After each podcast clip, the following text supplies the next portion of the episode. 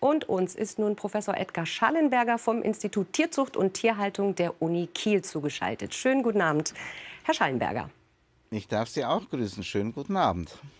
Lange hat es gedauert, jetzt soll endlich ein staatliches Tierwohl-Label auf den Weg gebracht werden. Und Frau Klöckner ist sich ziemlich sicher, dass es sowohl beim Verbraucher als auch bei den Landwirten gut ankommen wird.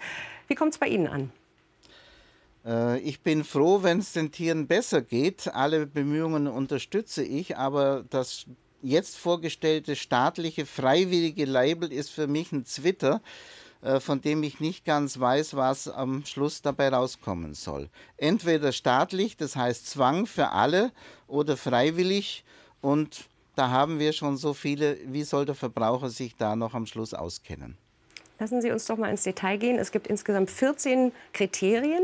Unter anderem ähm, soll es für die Schweine mehr Platz geben. Das ist doch eine gute Sache, oder? Ja, ich finde, die Ansätze sind mir zu wenig äh, radikal. Äh, ein bisschen mehr Platz, was heißt das? Geht es dann den Tieren ein bisschen besser?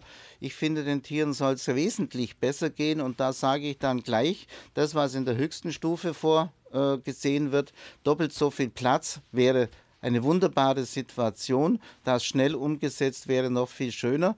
Das Ganze geht aber nicht bei den jetzigen Preisen. Da müssen die Preise wesentlich höher werden und da sage ich dann, der Verbraucher sollte akzeptieren, doppelter Platz für die Tiere heißt doppelter Preis an der Ladentheke, aber der doppelte Preis sollte dann auch beim Landwirt ankommen und nicht nur beim Handel hängen bleiben.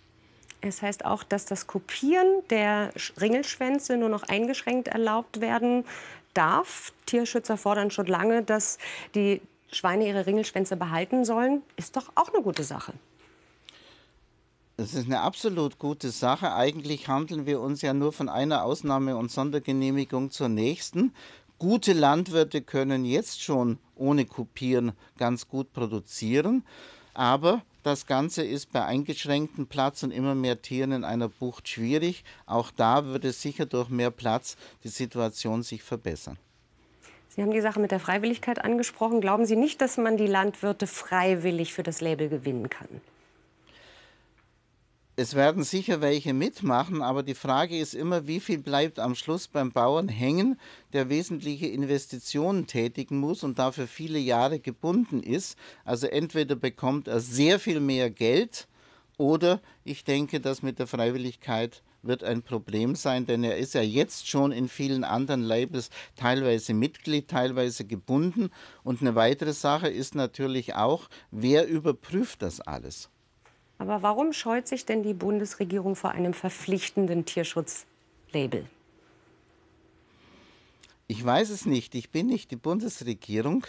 Aber ich könnte mir vorstellen, dass bei uns immer versucht wird, ohne letztendlichen Zwang etwas hinzubekommen, immer diese freiwilligen Selbstverpflichtungen. Manchmal funktioniert es, manchmal funktioniert es weniger gut. Ich bin dafür ein etwas stringenteres Vorgehen.